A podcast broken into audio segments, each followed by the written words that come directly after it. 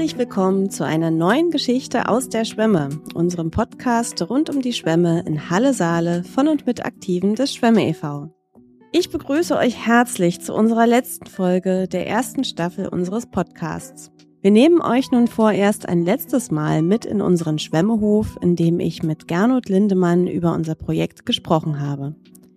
Außerdem stellen wir euch den Förderer dieses Podcasts etwas genauer vor und geben einen Ausblick auf den Kultursommer in der Schwemme. Hier ist ein erster Einblick. Wir sind die Kellerkinder.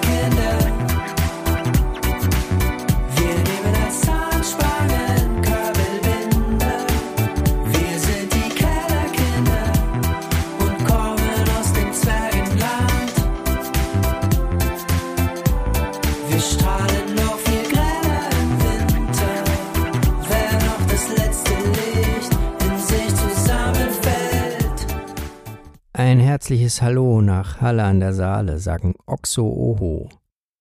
Ihr habt soeben einen kleinen Ausschnitt aus unserem Song Kellerkinder gehört. Am 16.09. treten wir in der Schwemme auf, direkt neben der Händelhalle. Allerdings dürfte es bei uns etwas weniger klassisch gesittet zugehen. Kommt vorbei, wir freuen uns auf euch. 17 Uhr macht die Schwemme auf. Es gibt einen tollen Biergarten, von dem aus man mit zu viel Intus direkt in die Saale fallen kann. 20 Uhr wird dann das Konzert anfangen. Konzert bzw. Performance. Es wird schrill, bunt und abgedreht. Und zuvor gegen 19 Uhr werde ich alias Richie Nachtwey eine kleine Lesung machen mit einem Ausschnitt aus meinem Roman Elektroschrott, in dem es um Jazz und Wiedergeburt geht. Wenn ihr mehr von Oxo Oho hören oder sehen wollt, schaut vorbei auf YouTube oder bei Spotify, Deezer, Apple Music, Bandcamp, da gibt es uns auch, oder auch gerne auf oxooho.de. Wir freuen uns auf den 16.09. Es wird ein fantastischer Spätsommerabend werden. Und einstweilen alles Gute euch, eine gute Zeit, einen schönen Sommer. Eure Jungs von Oxo Oho. Wir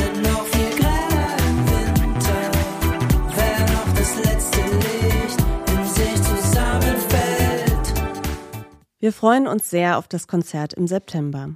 Genauso sehr freuen wir uns über die Förderung dieses Podcasts im Programm Kulturgemeinschaften. Ihr konntet ja bereits in der letzten Folge einen guten Einblick über die Vielfalt der verschiedenen UnterstützerInnen bekommen. Mit dem Programm Kulturgemeinschaften unterstützt die Kulturstiftung der Länder mit der Beauftragten der Bundesregierung für Kultur und Medien Kultureinrichtungen auf dem Weg zur Digitalisierung. Damit wurden kleinere und auch ehrenamtlich getragene Projekte wie unseres bei der Entwicklung digitaler Angebote unterstützt. Für uns und äh, ja auch für mich persönlich war die Produktion eines Podcasts ziemliches Neuland. Ich höre gerne Podcasts und war auch schon hier und da mal zu Gast.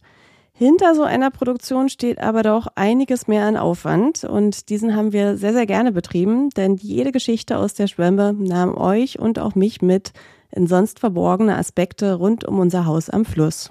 Mit der Förderung konnten wir die notwendige Technik anschaffen, das Konzept entwickeln und die erste Staffel mit insgesamt zehn Folgen produzieren. Zusätzlich gab es Workshops und Beratungsangebote, die nicht nur unsere Digitalkompetenz gestärkt haben. In der ersten Runde erhielten 300 Projekte eine Förderempfehlung der Jury.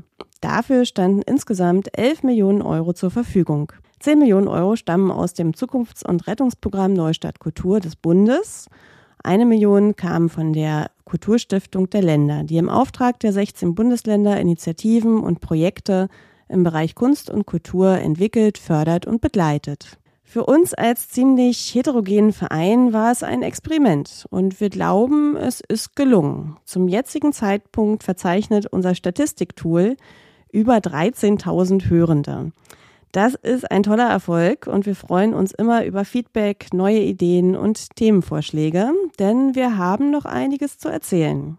In dieser letzten Folge laden wir euch nun wie angekündigt ein letztes Mal in den Hof der Schwämme ein, wo ich mit Gernot gemeinsam auf unser Fachwerkhaus blicken konnte. Ich sitze jetzt hier mit Gernot Lindemann im Schwemmehof und wollte zunächst mal fragen, magst du dich kurz vorstellen? Na, sehr gern. Mein Name ist Gernot Lindemann, hast du gerade gesagt. Ich bin im Schwemmerverein im Vorstand und da vor allem für die Finanzen zuständig. Und in dieser Rolle bin ich auch sogenannter Bauherrenvertreter bei den Baumaßnahmen, die ja nun seit einiger Zeit hier schon laufen. Neben meiner ehrenamtlichen Tätigkeit für den Schwemme e.V.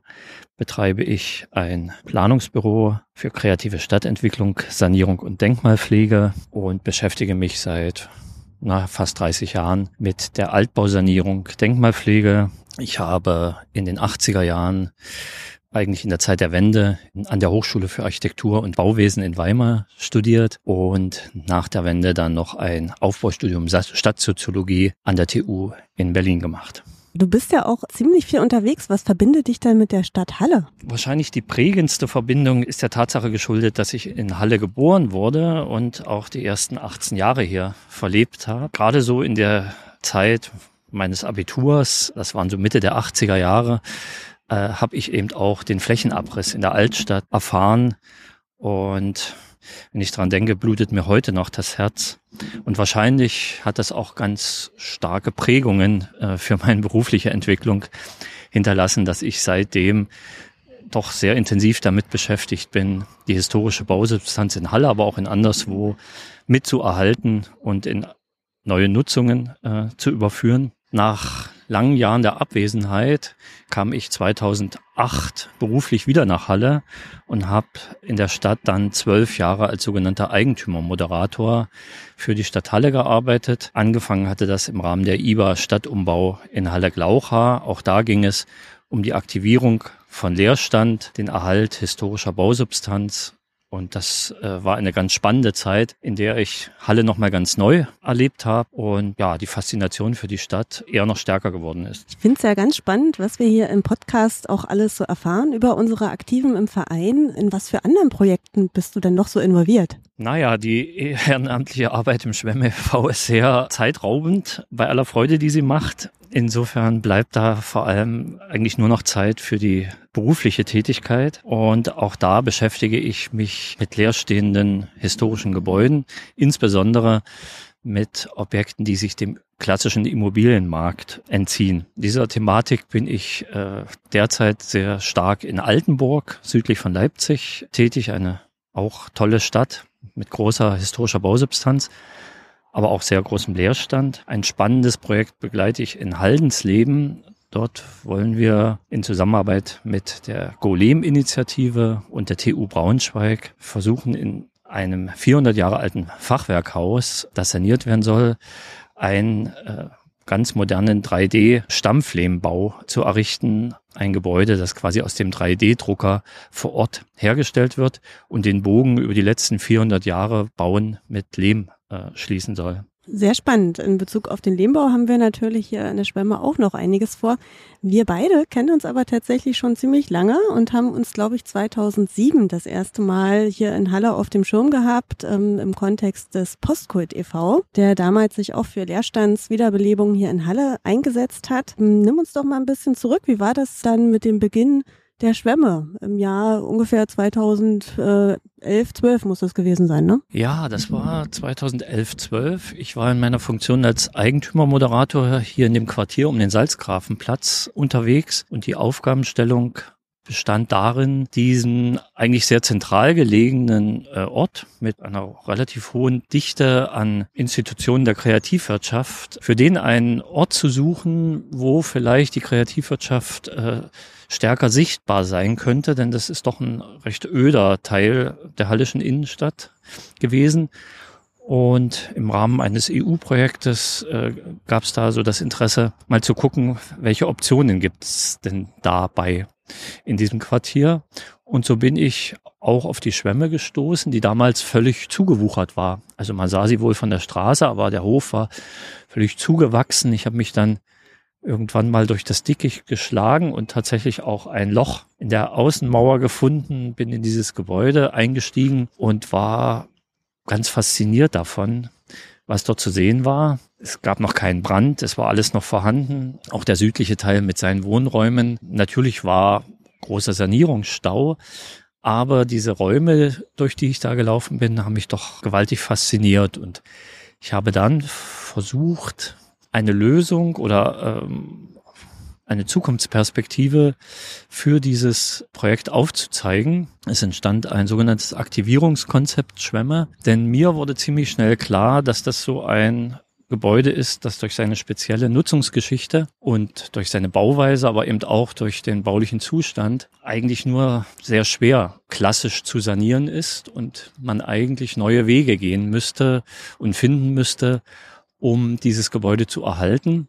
Und das unter dem Fokus meiner Aufgabenstellung für die Kreativwirtschaft etwas zu finden, machte die Sache natürlich sehr spannend. Und mir schwebte von Anfang an vor, dass das eigentlich ein besonderer Ort sein könnte, der nicht nur im Gebäude faszinierend für die Kreativwirtschaft geeignet wäre, sondern auch wirklich auf dieses Quartier um den Salzgrafenplatz ausstrahlen könnte. Wie ja schon die letzten Jahre gezeigt haben, kann man sowas natürlich nicht alleine irgendwie auf die Beine stellen. Wie hat sich denn damals die Truppe um die Schwämme aus der Anfangszeit gefunden? Naja, ich habe mich natürlich ein bisschen kundig gemacht, wie so die Situation ist, die Eigentumsverhältnisse der Schwämme, es war ja so, dass zwei Drittel der Stadthalle gehörten und ein Drittel einem privaten Eigentümer, der in London lebte.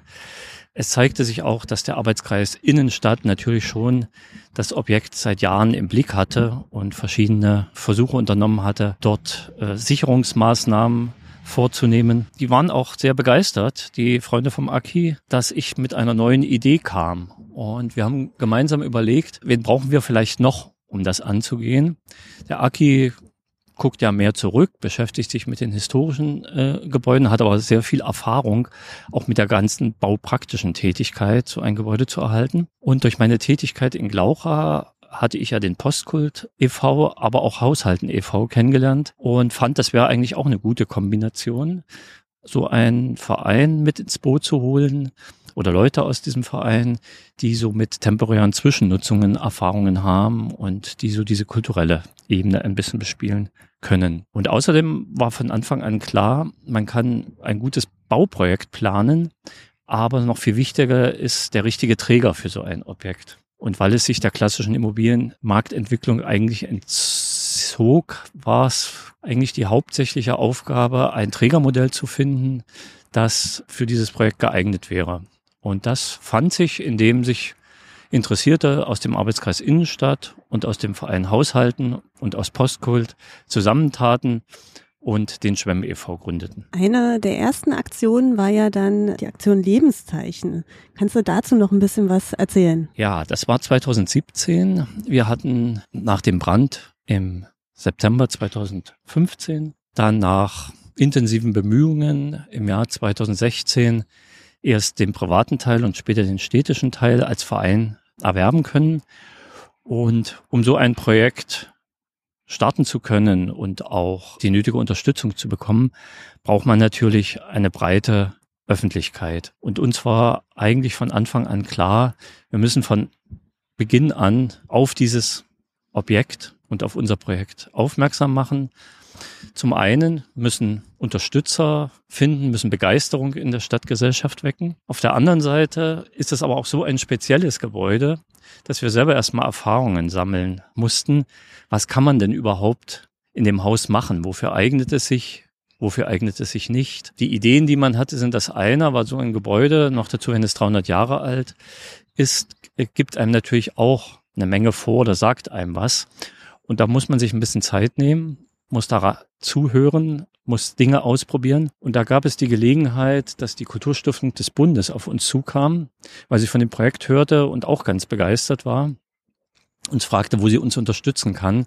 Und wir gemeinsam das Projekt Lebenszeichen entwickelten und quasi eine temporäre Bespielung im Jahr 2017 eines Teils der zugänglichen Räume in der Schwemme gemacht haben. Und das war ganz wunderbar, weil uns das nämlich ganz viele Erfahrungen und Erkenntnisse brachte, die dann in den dann folgenden Planungsprozess eingingen. Seitdem ist ja schon einige Zeit vergangen und ganz, ganz viele Veranstaltungen liegen hinter uns, aber auch vor uns. Ähm, und du warst ja doch die ganze Zeit konstant irgendwie dabei. Ähm, was würdest du denn sagen, ist das Besondere an diesem Schwemme-Projekt? Ja, ich glaube, dass das Projekt in vielerlei Hinsicht besonders ist. Ich habe ja durch meine berufliche Tätigkeit relativ viel mit solchen Projekten in der Vergangenheit zu tun gehabt. Aber was sicherlich eine erste Besonderheit ist, es ist ein sehr großes Projekt.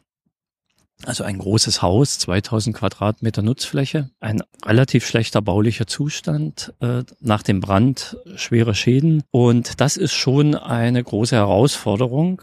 Noch dazu für ein Bürgerprojekt. Und das ist vielleicht die zweite große Besonderheit, dass es keine festgefügte Gruppe ist, die mit einer klaren Vorstellung gestartet ist, sondern dass es eine, naja, ein bunter Haufen äh, ganz unterschiedlicher Leute ist, die aus ihren ganz eigenen Gründen äh, sich für das Haus und das Projekt begeistert haben und die sich zusammengefunden haben und das nun seit fast zehn Jahren gemeinsam versuchen voranzubringen. Die dritte Besonderheit ergibt sich aus der Situation, dass es ein Projekt äh, Work in Progress ist. Also das Ziel ist natürlich klar, aber der Weg ist natürlich auch ein, ein ganz wesentlicher äh, Teil dieses Projektes. Und bei allen Veranstaltungen kommt eigentlich immer wieder die Frage, wann wollt ihr fertig sein? Da kann man was drauf antworten, aber das ist für uns gar nicht so entscheidend. Entscheidend ist eigentlich, dass, äh, dass der Projektzeitraum so gefüllt wird, wie es für den Verein, für seine Mitglieder, aber auch für die, die hier in dem Objekt was äh, machen wollen, möglich und sinnvoll ist. Und da komme ich schon zur vierten Sache, dass es nämlich neben der Sanierung dieses Hauses von Anfang auch darum ging, einen neuen und besonderen und auch innovativen sogenannten dritten Ort zu schaffen. Also ein Ort, der sehr offen ist für unterschiedliche Schichten der Gesellschaft und wo ganz verschiedene Themen behandelt und auch demonstriert werden können. Zum einen natürlich der Umgang mit historischer Bausubstanz, traditionelles Handwerk, Lehmbau, das Arbeiten mit Holz. Da sind wir bei einem alten Thema, was auch ein ganz modernes und neues wichtiges Thema ist, nämlich das nachhaltige und natürliche Bauen. Deshalb ist ja auch ein Ziel dieses Projektes, schon während der Bauphase ein Informations- und Kompetenzzentrum zum Bauen mit natürlichen Baustoffen aufzubauen. Weil das ist auch eine Besonderheit dieses Projektes. Wir haben halt die Chance, ich würde mal sagen, zu 90 Prozent mit natürlichen Baustoffen hier bauen zu können und auch die unterschiedlichen Baustoffe getrennt einzubauen, so dass nächste Generationen, die in 100, 200 oder 300 Jahren auch wieder sortenrein ausbauen können, so wie wir das mit den Dingen gerade machen, die vor 300 Jahren hier eingebaut wurden, nämlich Holz und Stroh und Lehm. Daraus besteht und Feldsteine. Daraus besteht eigentlich die Schwemme, die 1718 errichtet wurde. Ein anderes Thema sind die neuen Arbeitsformen. Äh, da gab es ja schon mal einen Podcast mit dir dazu. Äh, Coworking ist das äh, große Stichwort. Für so einen dritten Ort, glaube ich, geht es auch darum, einen Ort zu schaffen, wo man zum Arbeiten hingehen kann und wo man auch vielleicht neue Formen der Arbeit etablieren kann,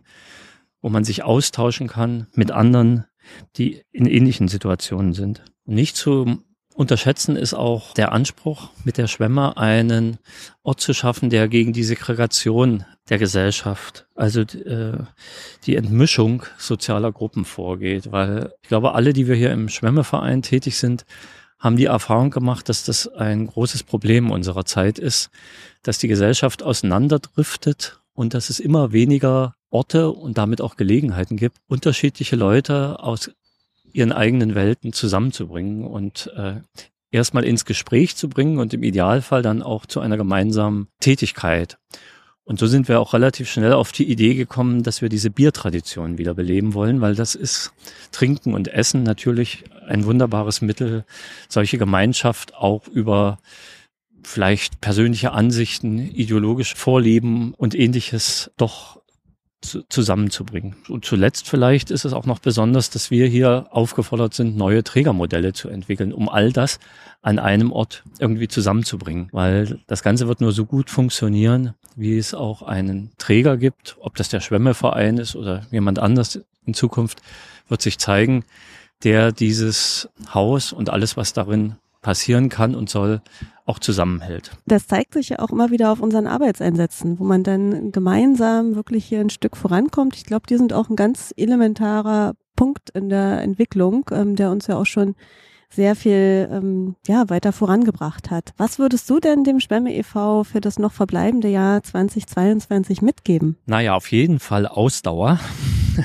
denn die ersten zehn Jahre liegen hinter uns. Die nächsten äh, werden wir bestimmt auch noch mit diesem Projekt intensiv beschäftigt sein. Dazu, dass uns die Freude nicht vergeht. Grundvoraussetzung ist, dass alle im Verein offen sind, offen auch für neue Mitglieder, offen für neue Impulse auch, neue Erfahrungen. Dabei aber das Ziel nicht aus den Augen verliert, weil ich glaube, das ist das Entscheidende, dass wir ein gemeinsames Ziel haben, dem sich alle Mitglieder des Vereins und alle, die uns unterstützen und die zu Arbeitseinsätzen kommen, in welcher Art auch immer, dieses Projekt mittragen, unterordnen und mit diesem gemeinsamen Ziel vor Augen eigentlich Gemeinschaft erleben und äh, etwas entstehen sehen. Und das ist was Tolles, was unbedingt äh, gepflegt und erhalten bleiben soll. Vielen herzlichen Dank.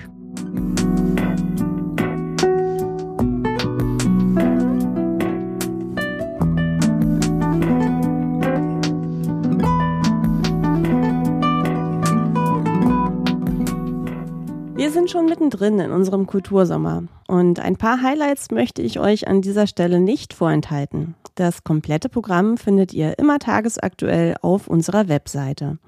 Dort könnt ihr euch auch für unseren Newsletter anmelden.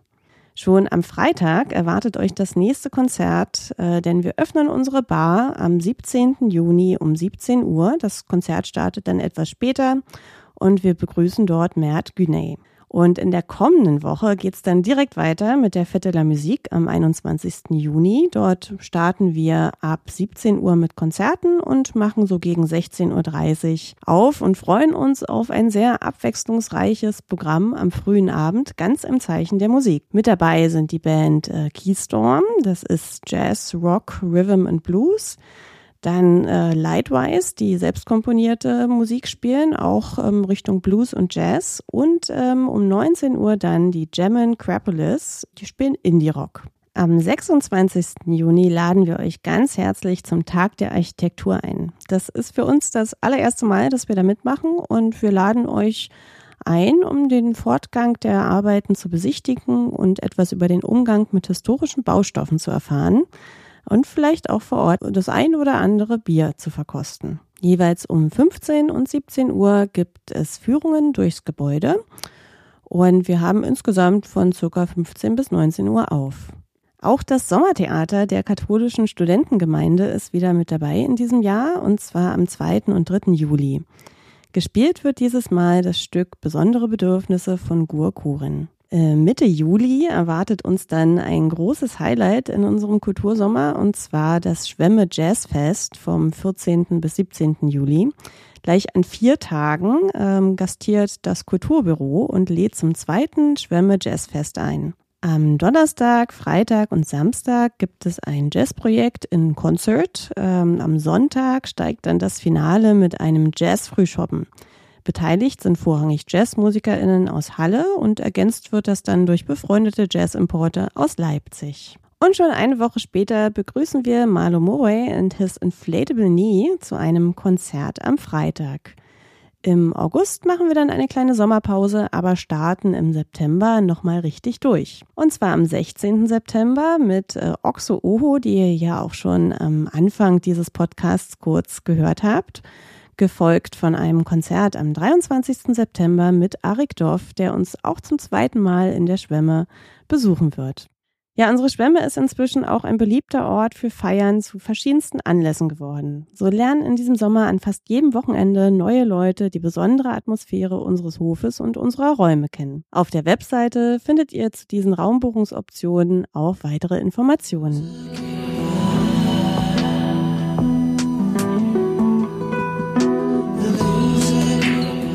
Das war vorerst die letzte Geschichte aus der Schwemme, unserem Podcast des Schwemme e.V. in Halle mit Johanna Voll. Für mehr Informationen rund um die Schwemme und aktuelle Veranstaltungshinweise schaut auf schwemme.org vorbei. Auf Facebook und Instagram teilen wir regelmäßig Einblicke vom Baufortschritt. Folgt uns gerne auch dort.